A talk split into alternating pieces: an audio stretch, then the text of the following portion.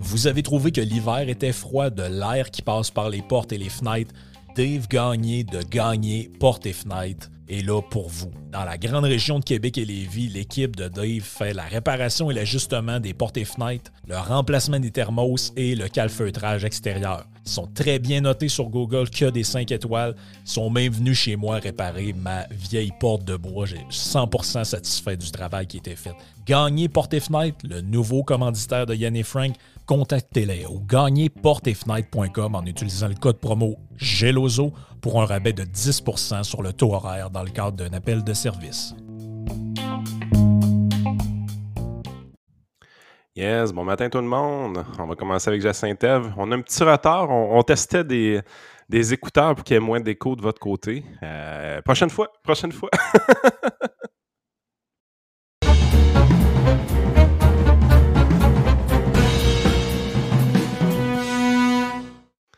yes, Jacinthe Eve, comment ça va?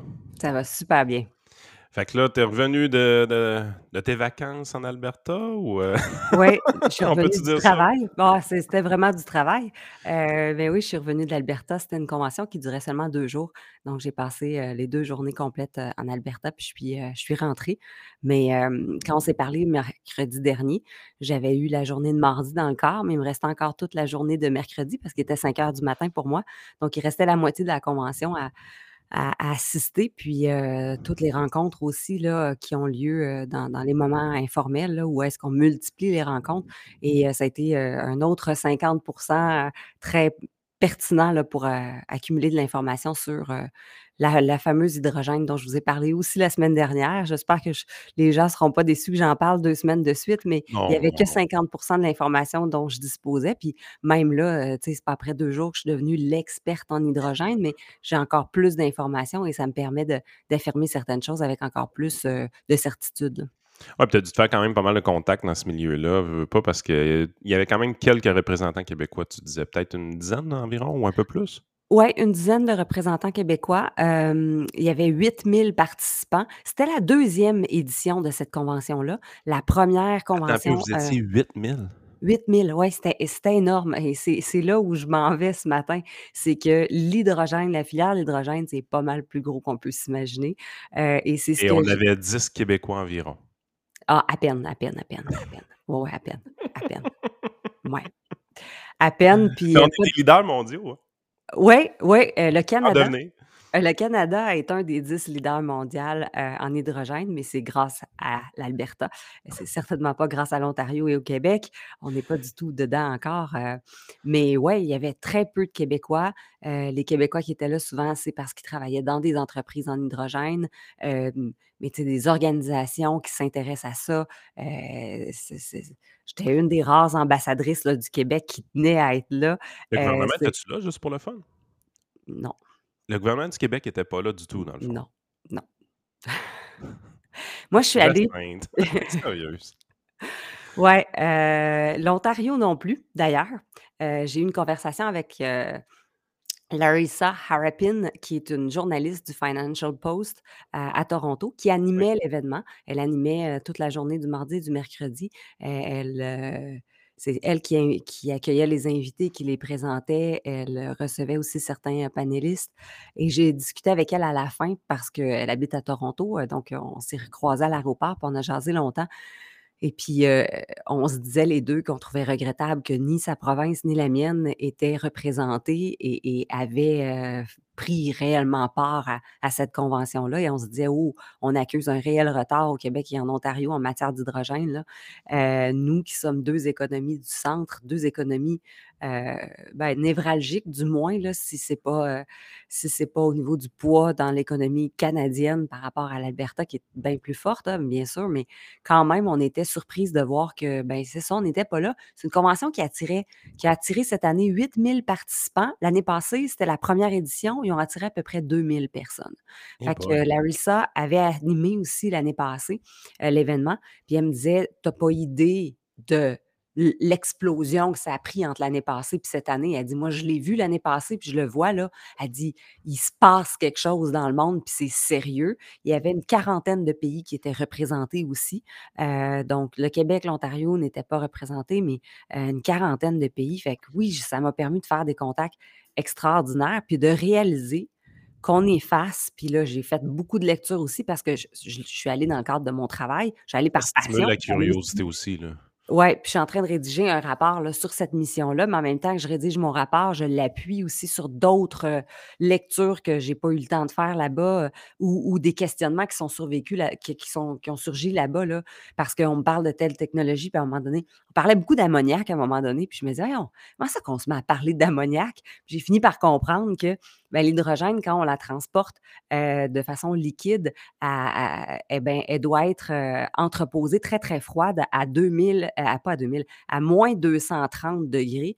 Euh, donc, ça prend beaucoup d'énergie pour conserver l'hydrogène aussi froide pour le transport. Donc, si on la transporte, l'hydrogène, de cette façon-là, on ne peut pas la transporter de façon de aussi loin sur des aussi longues distances parce qu'on doit la conserver au froid. Mais il y a une méthode euh, qui est extraordinaire qui permet d'ajouter euh, l'atome d'azote, N, et en, ajoutant un atome d'azote dans notre formule chimique, là, parce que c'est que de la chimie, là, mmh l'hydrogène, c'est passionnant. Donc, on prend notre N, puis on ajoute des molécules d'hydrogène autour, puis ça fait de l'ammoniac. Et l'ammoniac ben, euh, peut être transporté à moins, euh, entre moins 25 puis moins 30 degrés. Donc, ça demande moins d'énergie pour conserver l'ammoniac au froid. Et l'ammoniac permet le transport d'hydrogène. Donc, soit qu'après ça, on renlève l'azote pour avoir nos molécules d'hydrogène pur, ou on, invente carrément, là, il y a des moteurs à, à ammoniac où on ajoute de l'ammoniac dans certains carburants euh, pour utiliser les molécules d'hydrogène qui sont très puissantes. Là, je le rappelle, pourquoi, pourquoi l'intérêt de l'hydrogène? C'est parce que c'est une molécule qui contient énormément d'énergie. Euh, elle est beaucoup plus puissante que toutes les formes d'énergie qu'on connaît jusqu'à maintenant. Et elle est très abondante dans le monde. C'est la molécule la plus abondante dans le monde. 8000 participants. Donc, si j'arrive, je te demande, les gros joueurs, ça ressemblait à quoi? Dans le sens que si tu une compagnie à nommer qui t'a impressionné ou qui semble être en avance ou qui carrément une, des gros, un, gros, un des gros leaders mondiaux. Ce serait quoi le nom de la compagnie? Je je suis pas capable de t'en nommer une parce que pour de vrai, pour de vrai, c'est vraiment l'économie du futur.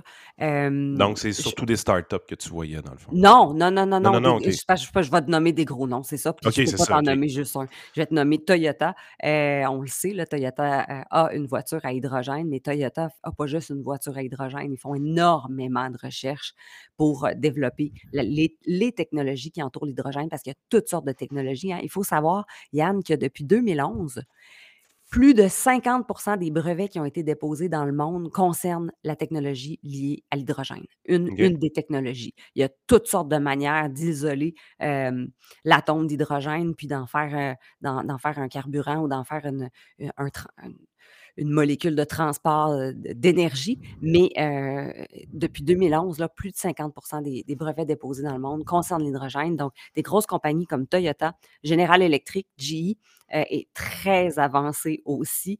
Euh, des compagnies d'ingénierie aussi qui étaient là, euh, avec des bureaux qu'on connaît, WSP, par exemple, euh, qu'on connaît bien qui sont partout au Canada, étaient là et ils m'ont agréablement surpris parce que j'ai parlé avec des gens de, de Montréal, du bureau de WSP de Montréal. Et puis, je me suis mis à les questionner sur l'hydrogène, puis ils sont vraiment très, très à l'affût des nouvelles technologies, puis de, l'ensemble des recherches qui portent là-dessus. on a des compagnies aussi comme Renault qui s'intéressent, qui font de la recherche et développement. En fait, Volvo aussi.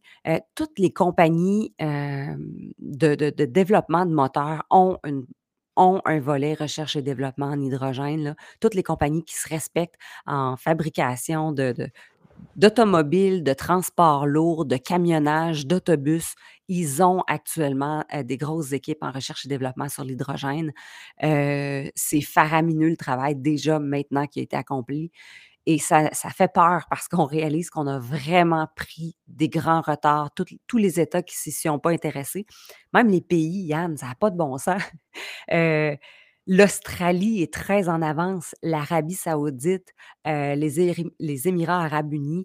Euh, partout il y a énormément de soleil, ils font de l'hydrogène vert. Donc, ils, prennent, ils ont, dans le désert, dans les déserts euh, de, l'Australie, par exemple, même en Afrique, il y a des compagnies, ben, il y a des États ou des compagnies comme l'Allemagne. L'Allemagne est très forte, très forte en ingénierie. Ben, L'Allemagne a fait des ententes avec des pays d'Afrique pour étendre des champs et des champs de panneaux solaires qui leur permettent de capturer l'énergie puis de transformer ça en hydrogène euh, ou slash ammoniac, parce qu'il y a différentes méthodes, différents procédés, il y en a vraiment beaucoup.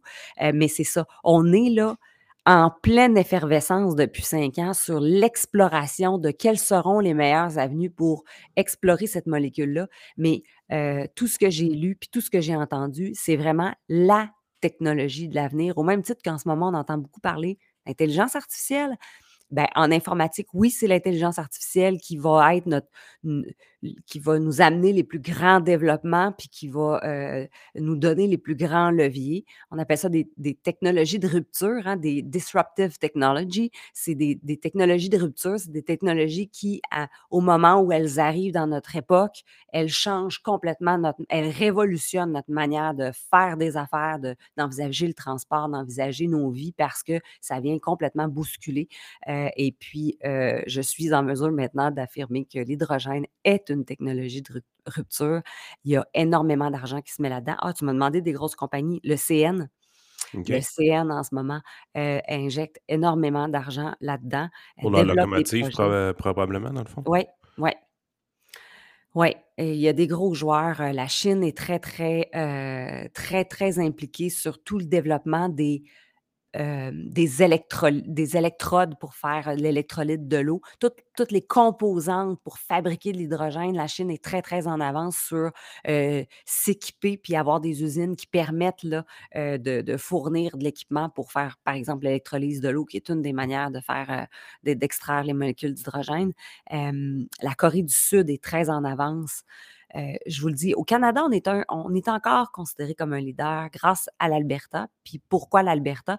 Ben, elle a été contrainte de prendre un virage vert. Puis avec l'exploitation des hydrocarbures, ben, euh, la méthode la plus simple de, délaisser euh, ou de diminuer les GES qui était pour l'Alberta, c'est-à-dire ben, on va convertir, on va continuer d'explorer, d'exploiter nos hydrocarbures, on va continuer d'explorer, d'exploiter nos, énergies fossiles, mais on va les transformer en hydrogène. Et, c'est ce qu'ils ont fait dans les cinq dernières années. Et ils ont pris une vitesse de croisière incroyable. Le gouvernement d'Alberta a même créé un centre d'excellence en hydrogène, rien de moins. Donc, il y a un centre de recherche en hydrogène qui permet même aux, aux entreprises qui souhaitent faire de la recherche et développement de venir utiliser euh, des laboratoires, des équipements pour euh, venir tester des produits, tester des nouvelles approches. Donc, le gouvernement d'Alberta est vraiment très, très proactif, pas juste pour que lui-même développe des, des euh, initiatives en matière d'hydrogène, mais aussi pour supporter les entreprises qui veulent le faire. Et, il y a le gouvernement de la Nouvelle-Écosse qui a des parts en eau profonde, qui a vu un marché très, très lucratif devant lui en disant, ben, on peut nous exploiter, euh, produire de l'hydrogène, puis l'exporter. On est bien positionné avec nos parts en eau profonde. Donc, ils ont tout revu leur réglementation. Je t'en avais parlé la dernière fois. Mais ça fait en sorte là, y a un gros mouvement mondial et, on a, et ce que je lis, c'est qu'il y a une course mondiale à euh, le meilleur positionnement possible en matière d'hydrogène. À Québec et en Ontario, on est en train de manquer la course. Tu, sais, tu vois, je regarde euh, sur un des sites qui parle beaucoup d'hydrogène. Ils disent que présentement, 95% de l'hydrogène serait produite quand même à partir des énergies fossiles.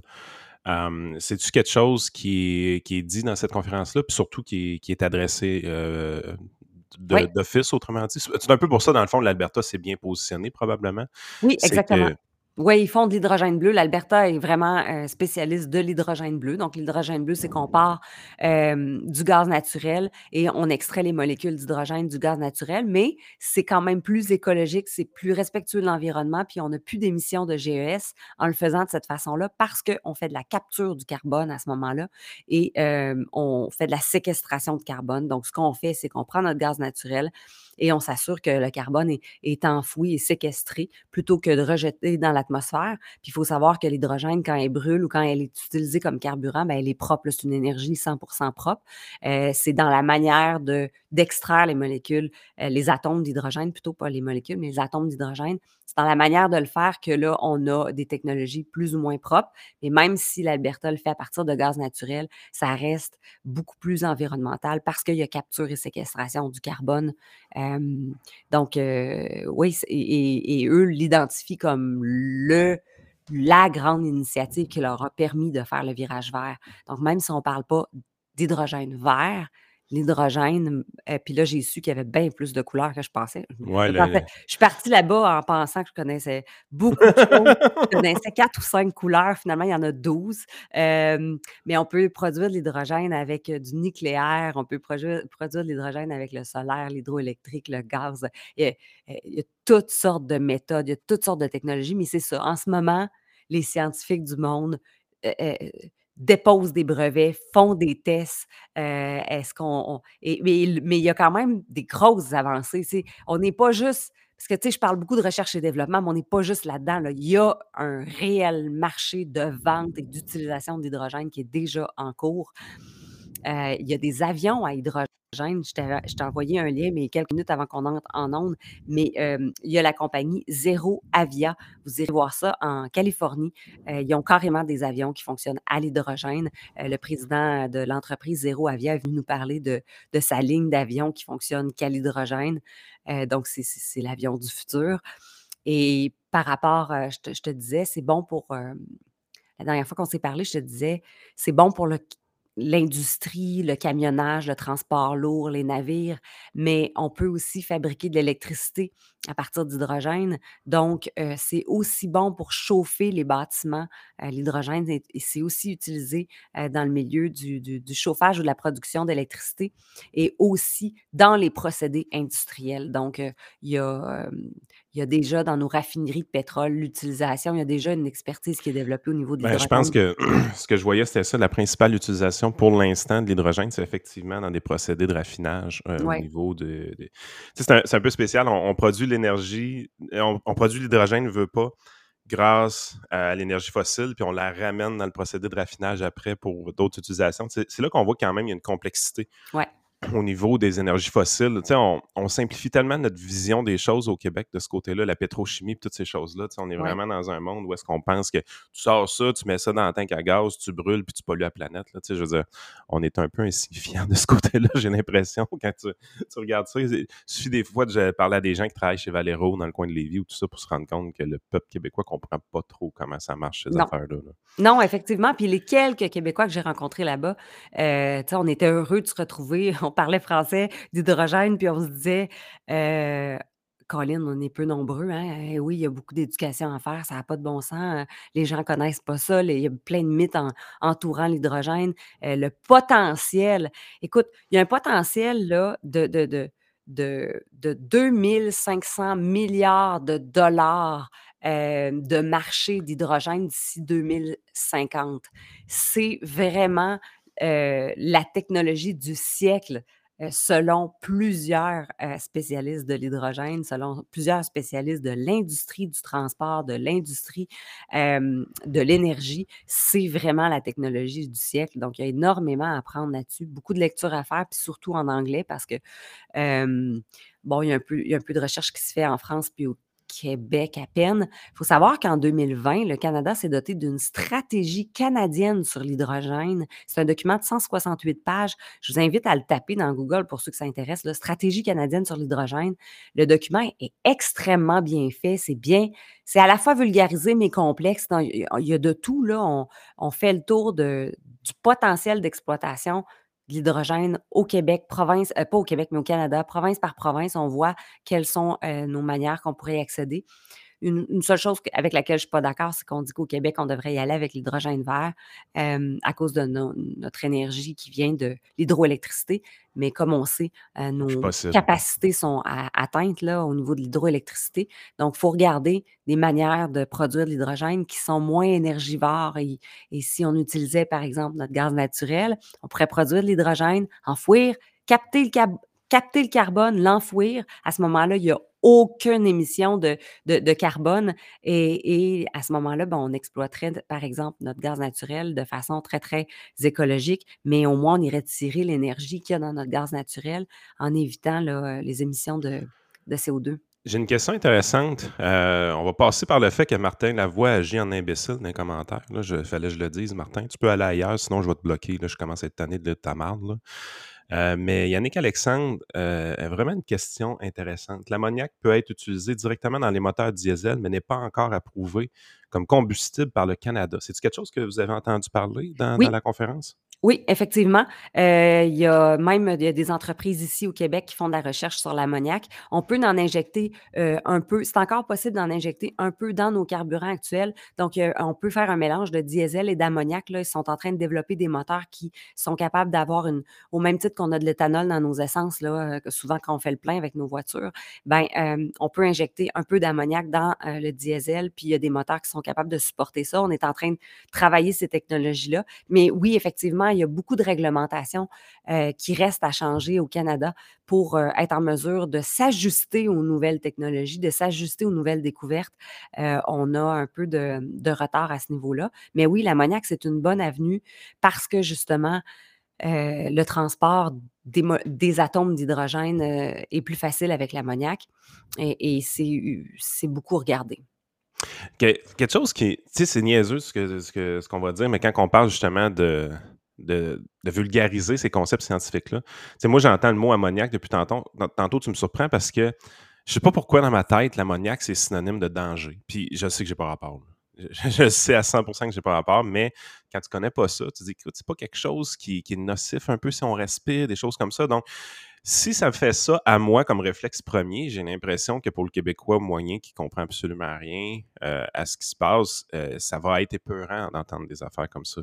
Mmh euh, comment qu'on fait réellement pour développer la culture de la nouveauté, si on veut, ou de l'innovation au Québec pour que cette information-là se rende vraiment aux citoyens, mais sans réellement passer par le gouvernement. On voit que le gouvernement n'est pas sur le poste, ils sont même pas en conférence sur l'hydrogène. on a le PLQ qui nous a parlé d'hydrogène vert dans la campagne électorale, puis ils sont même pas capables de déléguer du monde pour aller là. là euh, fait que tu es dans une position où est-ce que tu dis, OK, comment qu'on fait pour faire cette vulgarisation-là, pour dire aux gens, écoute, je comprends qu'à la télé, les politiciens vous parlent juste d'électrification des transports, mais si c'est ça qu'ils disent, puis c'est ça qu'ils veulent, c'est pas nécessairement ça qui va arriver. Il y a peut-être d'autres options. Puis encore là, je suis même pas en train de dire que c'est nécessairement l'hydrogène qui va arriver. On ne sait pas encore qu'est-ce qui va réellement s'implanter. Mais juste de, s'informer puis d'amener les gens à être un peu plus ouverts d'esprit côté scientifique, ce serait quand même une bonne chose parce que je, vois tout de suite le réflexe que ça me fait. Tu me parles d'ammoniac, je fais hum, un peu, j'ai un blocage. Je suis obligé, il va falloir que je lise de quoi, là, parce que j'ai l'impression que c'est dangereux. C'est pas normal d'agir comme ça, on va dire, mais il manque de vulgarisation scientifique, je pense, au Québec pour euh, comprendre ce phénomène-là un peu. Oui. Ben, il manque, euh, oui, il manque de, vulgarisation scientifique, il manque d'éducation. Euh, il nous manque peut-être aussi de gens qui s'intéressent à ça parce qu'historiquement, on n'était pas en l'Alberta a été forcée de faire un virage vert. L'Alberta a été forcée de contraindre de dire qu'est-ce qu'on fait pour, pour, pour l'environnement, qu'est-ce qu'on fait pour participer à la réduction des GES. Faudrait capturer le carbone, faudrait le séquestrer, l'enfouir euh, dans, dans, dans, dans nos, dans, notre, dans nos souterrains, dans nos nappes souterraines, euh, comment on peut continuer de, produire de l'énergie. Nous, on n'avait pas ces réflexions-là parce qu'on en avait en abondance. C'est le message qu'on nous avait envoyé. On en a en abondance. On en a... Donc, on n'a pas été contraint de faire de la recherche tant que ça. L'Université du Québec à Trois-Rivières s'intéresse beaucoup à l'hydrogène. Euh, il y a des. Euh, il y a des mais tu sais, c'est limité. Là. Tu sais, quand je fais de la recherche hydrogène au Québec, il y a quelques joueurs qui s'intéressent à ça, sont très allumés, sont très au courant, mais on est peu nombreux parce que c'est ça. Historiquement, ben, on n'avait pas ce besoin-là de développer des nouvelles sources d'énergie. Puis peut-être que culturellement, euh, culturellement non plus, on n'a jamais cherché. Puis je réalise que j'ai ça qui m'anime, qui, qui, qui je comprends pas pourquoi je suis autant animée par des sujets comme ça, puis ça sort de l'ordinaire. J'ai une espèce de numéro. Là. Je, parle d'hydrogène euh, beaucoup avec toutes sortes de monde, puis ils disent Voyons, toi, euh, j'ai l'air marginal. Mais c'est parce que j'ai l'impression que culturellement, au Québec, on n'est pas très intéressé non plus à dire et où l'économie du futur? Parce qu'on peut aller se positionner dans la locomotive de cette économie du futur-là.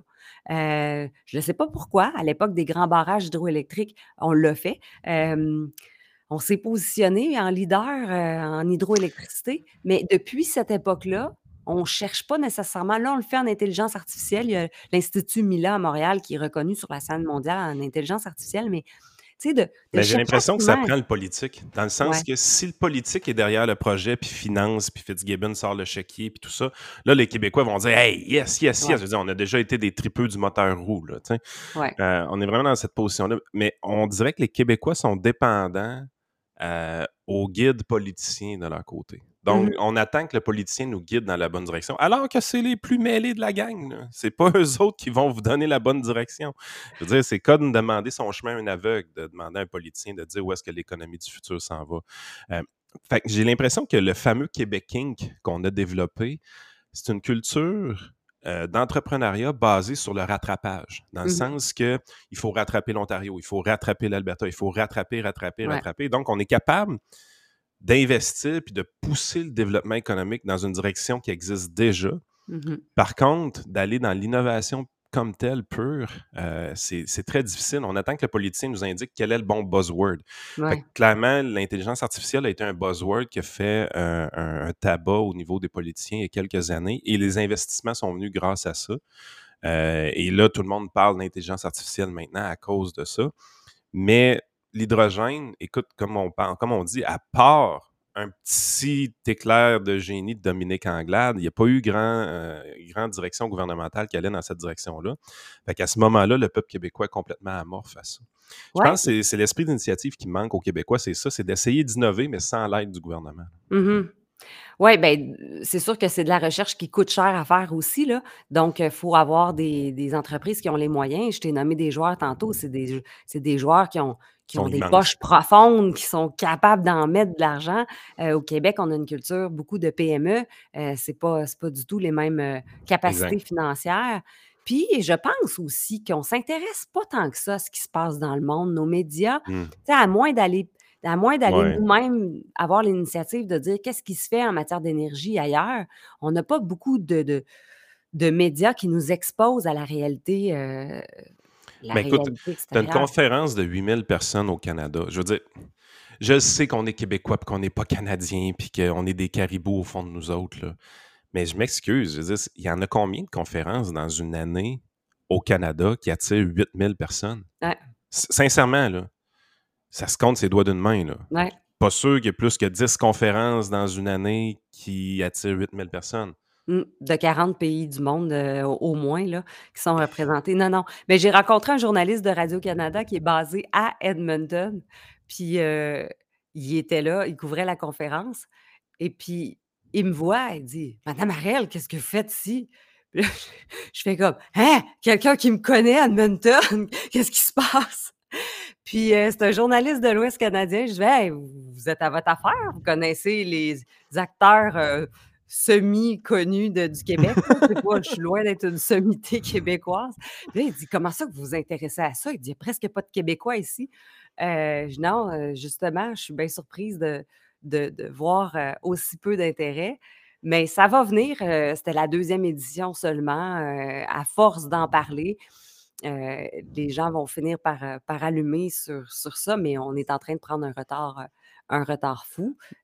puis il faut vraiment se mettre dans la tête que même si on n'a pas beaucoup d'hydroélectricité, on a d'autres manières d'exploiter l'hydrogène présente sur notre territoire. Il y en a partout, c'est la molécule la plus présente. Il faut juste prendre la bonne technologie qui est la moins énergivore possible parce qu'on est en crise énergétique. Mais justement, quand tu es en crise énergétique, c'est pas le temps de dire ben, on va réduire nos projets de développement économique, puis on arrête ça là. Non, il faut justement se dire, OK, ben, comment on va produire? On a une crise énergétique, comment on va en produire d'autres? C'est quoi nos avenues? C'est quoi nos options? Bon, et puis là, ben oui, on peut relancer un projet de barrage, mais on aura les, effets de ça, puis on, on pourra extraire cette énergie-là seulement dans, dans 10 ou 15 ans, puis à la vitesse où on va au Québec, peut-être 20. mais en attendant, comment on peut tirer profit de, nos ressources puis d'avoir d'avoir plus d'énergie vu qu'on est en crise. Et c'est le temps là, de, regarder ce qui se fait ailleurs dans le monde.